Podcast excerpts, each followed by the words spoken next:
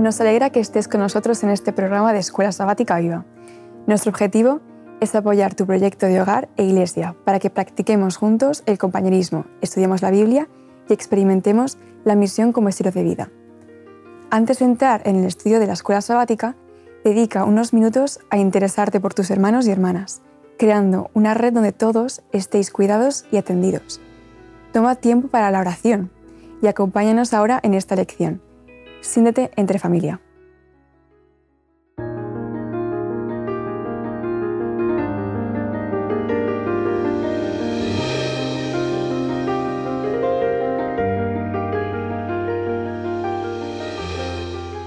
Hola familia. Hola. ¿Qué tal estáis? Bien. Bien. Bien. Bienvenidas a la Escuela Sabática Viva. Aquí estamos nuevamente. ¿Mm? Eh, lección 3. Este es el título de la lección. Ver a las personas a través de los ojos de Jesús. No me digáis que el título no es ya sugerente y no me digáis que esto ya no plantea un reto. ¿eh? Ver a las personas como Jesús las veía. Tremendo. Bueno, os voy a contar una historia, ¿vale? conocéis perfectamente, es uno de los grandes científicos e inventores que ha dado la historia. Os podéis imaginar de quién estoy hablando y si no yo lo digo, Thomas Edison. Bueno, Thomas Edison es, es un niño que va al cole. El caso es que un día vuelve a casa con una carta del director, director de la escuela. Así que la mamá abre la carta y lee el contenido, como es lógico. ¿Sabéis lo que le decía el director del colegio? Sí. Si lo sabes, déjame que lo diga. dice, dice, mire, es mejor que no venga más al cole su hijo, porque no tiene la capacidad intelectual suficiente para que le aproveche venir a clase. Fijaos, ese es, el mensaje que recibe esta mamá. El caso es que eh, ella le cuenta el contenido de la carta a su hijo, pero no le dice eso. Le dice, mira, Tomás, es tan inteligente ¿eh? que me dicen en el cole que es mejor que no vuelvas al cole porque, porque no tiene nada que enseñarte. Así que a partir de ahora, yo te voy a dar clase. Es decir, esta mujer, inspirada, ¿eh? esta mujer no permitió que la opinión que tenía ese director de su hijo mediatizara la autoestima de su hijo. Y tampoco permitió esta mujer que la opinión de ese director le mediatizara a ella como madre y que acabara ella pensando como pensaba él de su hijo. Muy apropiada, ¿verdad que sí? Muy Sí. apropiada. Eh, tenemos un padre que nos valora como es que como ni somos capaces de entender. Nos valora tanto que Cristo vino a este mundo a morir por nosotros. Hasta ese punto nos valora. Y Él quiere que nuestra es- autoestima esté alta. Y esto tenemos que trasladarlo a los demás. Eh, ¿Creéis que nos resulta fácil? ¿Creéis que es habitual en las personas ver lo positivo, lo bueno de lo demás como algo, algo Habitual. sí, muy, muy normal en nosotros, muy habitual? ¿Creéis que eso es así? Pues solamente nos puede resultar natural el ver las buenas cualidades de los demás si las queremos. O sea, con las personas con, con las que somos más afines, con las que nos llevamos mejor, es mucho más fácil ver su potencial y ver lo que pueden llegar a ser. Como has tú, la madre de Thomas Edison le quería, nuestro Padre en los cielos nos quiere y por eso Claro. podían ver nuestras... El reto es amar a los enemigos. Ese es el reto. Porque Jesús nos dice, si amáis a los que os aman, ¿qué hacéis de más? Claro. Entonces tenemos que amar a los que no nos aman y ver a los que no nos aman como Jesús los ve. Claro. Y para eso tenemos el ejemplo de Jesús. Pues sí. Em, el autor de la Escuela Sabática comenta que en el Nuevo Testamento hay unos 25 em, milagros de sanación ¿m? que, que hace, que hace Jesús. Y que en más de la mitad de esos casos es un familiar o una amistad quien lleva al doliente con el maestro. Y Mark Finley llama a este personaje o personajes el presentador o los presentadores. Es decir, el que conecta a uno con el maestro. eh, Jesús acude a Bethsaida. Vamos a leer Marcos capítulo 8, versículo 22. Allí trajeron un ciego a Jesús y le rogaron que lo tocase. Bueno, ahí vemos a la figura del presentador. Bueno, en este caso, de los presentadores. Algunos llevan al ciego a Jesús. Bien, este milagro que acabas de mencionar se dice que lo hace en dos etapas, o sea, no es inmediata la curación. Y es que no se explica con exactitud por qué, el motivo del por qué se hace de esta manera. Podemos llegar a la conclusión de que Jesús cura a este ciego de manera más, más larga, porque también es otra manera en la que Dios sana a la gente. Me explico. Actualmente, hay personas que en sus vidas viven algunos momentos traumáticos que les, les marcan negativamente. Eso lo sabemos todos. Y piden ayuda a Dios para que les ayude a, a, superarlo, a sanar. Y con su ayuda lo consiguen. Pero, pero es un proceso de curación largo. No sabemos por qué Jesús hizo esta, este milagro en dos etapas. Hay algo que quizás podemos aprender de ello. ¿no? Cuando le da el primer toque sanador, el ciego ve a las personas como árboles. Y no es hasta que le vuelve a curar por segunda vez que les ve como personas. Quizás podríamos pensar que a nosotros nos pasa igual, que vemos a las personas no como el Señor quiere que las veamos, que necesitamos un segundo toque del Señor en nuestras vidas para ver a las personas como Jesús las ve. Personas que son candidatas para, para, su reino. Sí. Em, si os parece, vamos a adentrarnos en uno de los personajes que son tratados en esta escuela sabática, que es la mujer samaritana. ¿vale? Em, sobre el papel, la mujer samaritana y Jesús tenían poco o nada en común. Y esto, esto, es bueno que lo tengamos en cuenta para ver luego la clase de relación que es capaz de mantener Jesús con la mujer samaritana. Eh, los samaritanos eran una mezcla. Eh, es bueno remontarse a la historia y ver de dónde vienen. ¿no? los samaritanos son em, el resultado de los judíos que no fueron deportados en el 722 a.C., ¿eh? fueron los que se quedaron en, la tierra y que em, se mezclaron con los que vinieron, los paganos que vinieron de Babilonia y de Mesopotamia. ¿eh? Entonces, se produjo un, un mezclullo en todos los sentidos. Por ejemplo, en el terreno religioso. Claro, esta gente venía con su cultura religiosa y tradiciones religiosas. Es decir, que eh, lo que hicieron básicamente fue corromper la religión judía. Claro, la cuestión religiosa ya era un motivo de enfrentamiento fundamental, pero es que luego, culturalmente hablando, eh, también era un problema, porque la cultura de los israelitas eh, poco tenía que ver con la cultura de los paganos venidos de Babilonia, por ejemplo.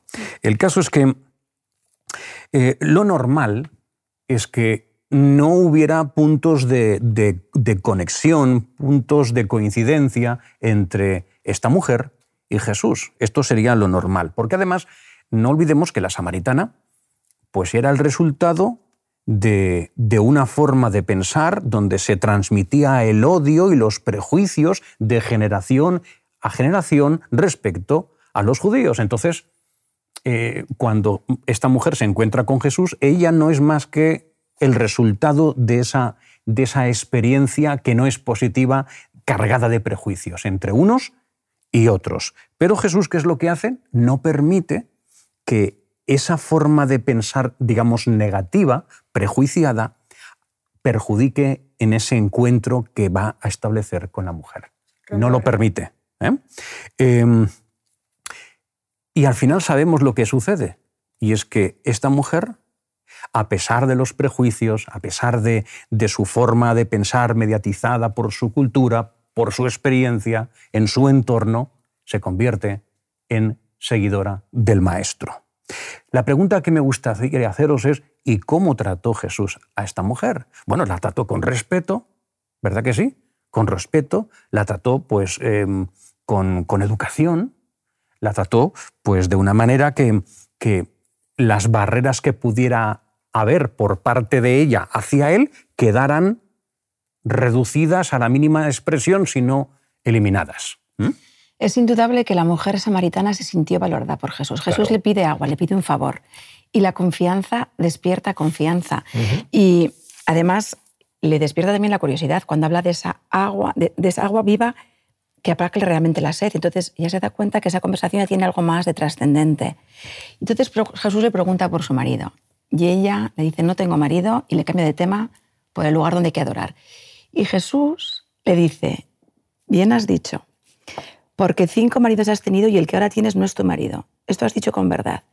Elena de White explica que cuando le lee su vida así, toda ella tembló y se dio cuenta que estaba entre alguien más que un judío. No, no solamente rompe barreras, le hace darse cuenta de la importancia de esa, de esa conversación y se da cuenta y siente que Jesús, aunque le lee los secretos de su vida, se compadece de ella y, le ama. exactamente. Y entonces, moralmente, la mujer samaritana no era un modelo para la sociedad. De hecho, recordemos que sale al mediodía para que nadie la vea y no dar que hablar. ¿no? Pero Jesús tiene una mente positiva y ve en la samaritana no solamente una candidata para su reino, ve a alguien que puede ser una misionera perfecta. Jesús de nuevo ve con ojos que nosotros no hubiéramos entendido porque estamos llenos de prejuicios. Pues Has dicho una cosa muy interesante, que era que la vio con ojos positivos. Y es que el positivismo es súper importante. Esto me ha recordado, me ha venido a la mente un, experimento que se hizo con un grupo de estudiantes. La mitad del grupo eran buenos alumnos y la otra mitad lo contrario. A todos se les hizo un, test de inteligencia. Una evaluación, sí, un test de inteligencia para calcular su rendimiento. Pero los encargados del experimento falsificaron los, los resultados.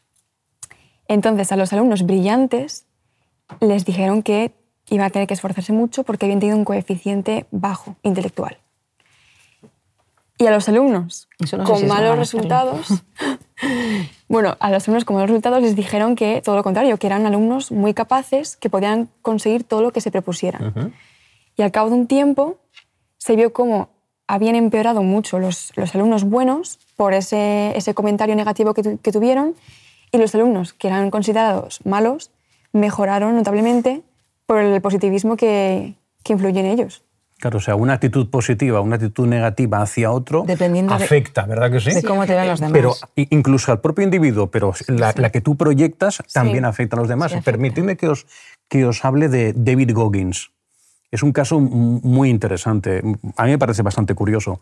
Eh, este era un, en ese momento un, joven pues, em, con la autoestima muy baja. Muy baja porque había crecido en un hogar desestructurado, su padre abusaba de él físicamente, verbalmente. Eh, era, era, un joven pues, que era lento en el aprendizaje, le iba mal en la escuela.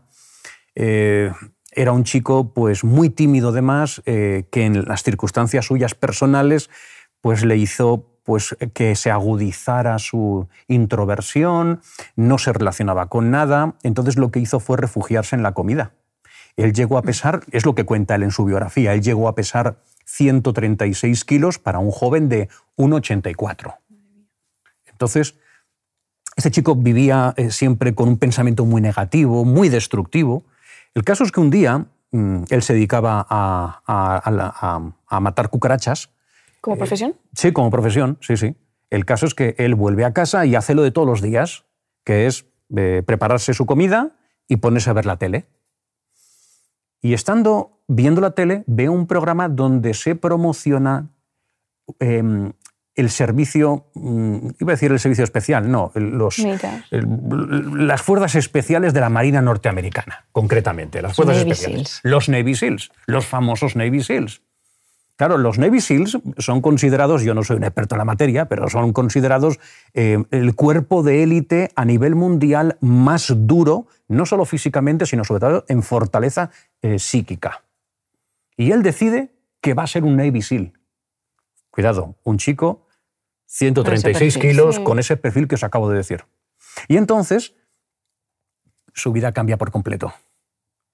Ya deja ese negativismo y empieza a tener un pensamiento constructivo y positivo. Fijaos, es el único militar norteamericano en la historia que, que se ha graduado de tres o en tres em, fuerzas de élite norteamericanas.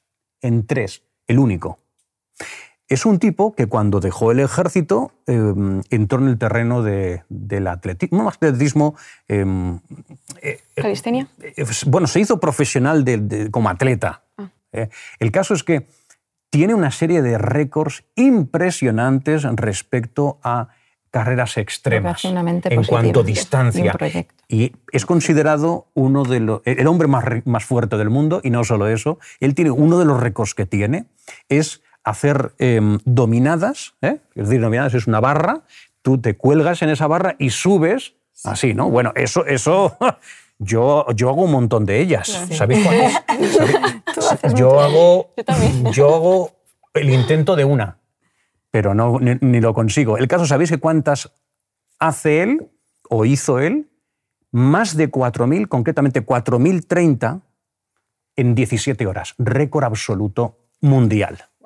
Todo en su vida empezó a cambiar cuando cambió su forma de pensar y pasó del negativismo al positivismo. Jesús es el que, el que tiene la mente positiva por excelencia, es el que nos ve sin lugar a dudas cómo podemos llegar a ser. Y él y nos, nos dijo antes de marcharse, les dijo a sus discípulos, recibiréis poder cuando haya venido sobre vosotros el Espíritu Santo y me seréis testigos en Jerusalén, en toda Judea, en Samaria y hasta lo último de la tierra.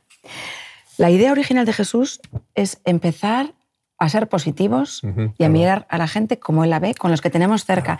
Y la escuela sabática en la lección presenta, lo ilustra con un sueño que tuvo Elena de White, cuando va a recoger arándanos y ella llena dos, dos cestas sin moverse del carro, las llena, y los demás se van lejos y vuelven con las cestas vacías, demostrándonos, o sea, la Biblia también lo dice, Pedro, Pedro lo llamó su hermano Andrés, tenemos que ir primero a los que tenemos cerca. Jerusalén primero, luego Judea.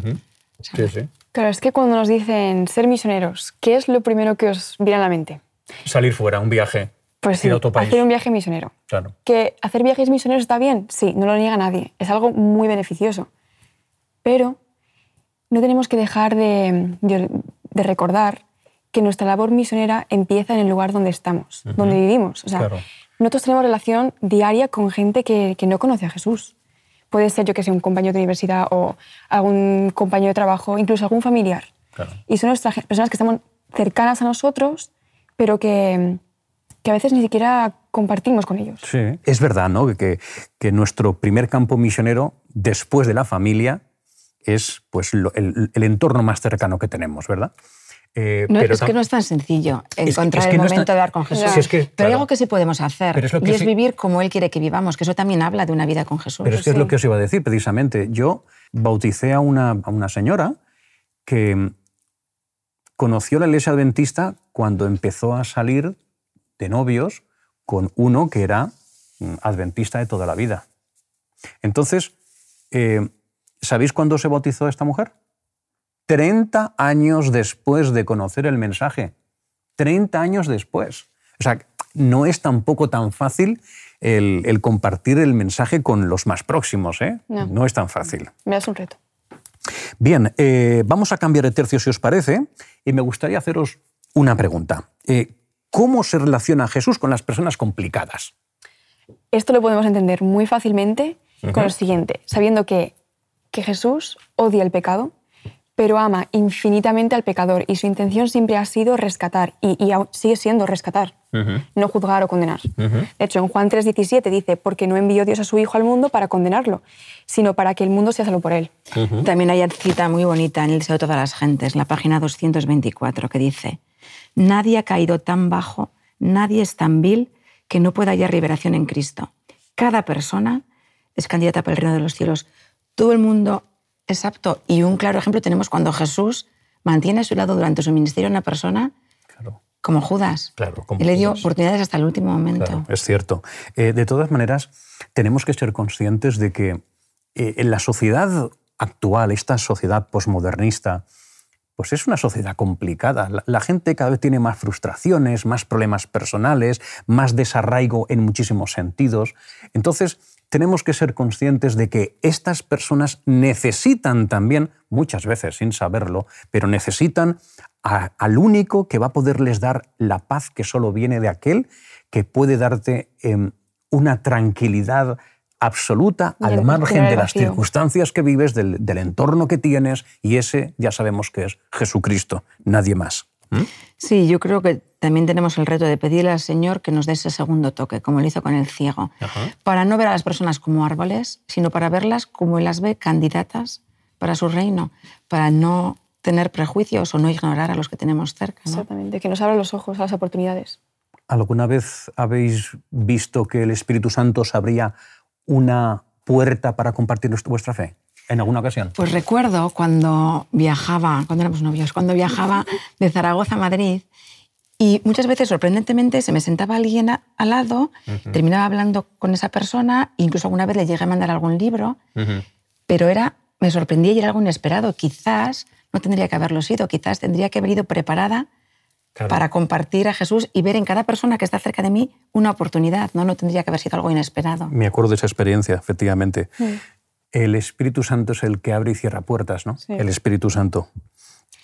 Es que a veces, aunque nosotros ponemos la semillita, no podemos ver los frutos que da. O sea, yo me acuerdo de una historia que, que escuché que cuenta que había un, un duque que solía ir a una capilla que era bastante bueno, pequeñita, vieja, y ahí oraba y, y cuando solía ir, pues se paraba a conversar con la gente. Y un día se encuentra con un anciano y empiezan a hablar sobre di- diversos temas. Y al final, al despedirse, como habían simpatizado tanto, le pregunta, oye, ¿y yo qué puedo hacer por ti? Y anciano dice, pero si has hecho mucho por mí. Claro, esto le, le des- desconcierta al duque y dice, ¿yo qué he hecho por ti si no recuerdo haber hecho nada?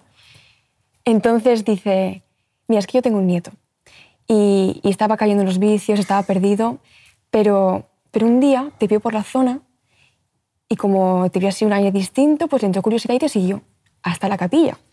Y al verte orar tan fervientemente de rodillas y entregando todo a Dios, le impresionaste tanto que él también empezó a orar. Y desde ese momento se transformó y llegó a ser un hombre nuevo, gracias a tu ejemplo. Cuando nos ponemos en manos de Dios, no somos conscientes de cómo nos puede usar. Igual que el Espíritu Santo guió al, al eunuco y a Felipe, nos dice la escuela sabática que hoy también los ángeles guiarán nuestros pasos si consentimos que el Espíritu Santo santifique nuestras lenguas y refine y ennoblezca nuestros corazones. Es lo que estaba comentando antes de que es el Espíritu Santo el que abre y cierra puertas, pero tenemos que estar atentos y, actuar en función de, cómo el Espíritu Santo nos orienta. No olvidemos una cosa, no olvidemos algo que creo que es importante.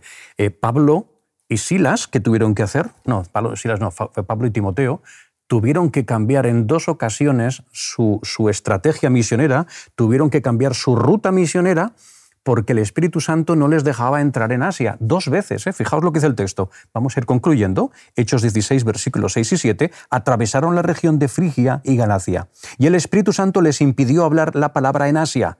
Al llegar a misa, intentaron ir a Bitinia, pero el Espíritu de Jesús no se lo permitió. Pablo y Timoteo en dos ocasiones tienen que refrenar su iniciativa de vamos a ir por aquí, porque el Espíritu Santo dice, no, por aquí de momento no. Así que tenemos que estar con la mente abierta, con los ojos abiertos, con los oídos abiertos, con el corazón dispuesto para que el Espíritu Santo pueda orientarnos, para que entonces podamos eh, llegar a las personas que el Espíritu Santo sabe que van a ser receptivas a lo que podamos presentarles respecto a nuestra fe. Y finalmente, para... eh, Leo la cita final. sí, si eres tan amable, Sí. termínala. Está en el Camino a Cristo en la página 88 y dice, el amor a Jesús se manifestará por el deseo de trabajar como Él trabajó para bendecir y elevar a la humanidad. Inspirará amor, ternura y simpatía por todas las criaturas que gozan del cuidado de nuestro Padre Celestial. Dejemos que el Espíritu Santo nos oriente y nuestro reto es dejarnos orientar por Él. Y ver a los Sí. demás como Jesús. Amén. Así que la próxima semana, Dios mediante, nos vemos aquí. Hasta la semana que viene. Adiós. ¿Cómo podemos aplicar lo estudiado? ¿De qué manera puedes compartir tu esperanza con las personas que te rodean? Estés donde estés y seas quien seas, Dios te quiere en su equipo, en su misión. Comparte este estudio, escríbele a alguien y no te pierdas la próxima lección para que tu escuela sabática sea un proyecto lleno de vida.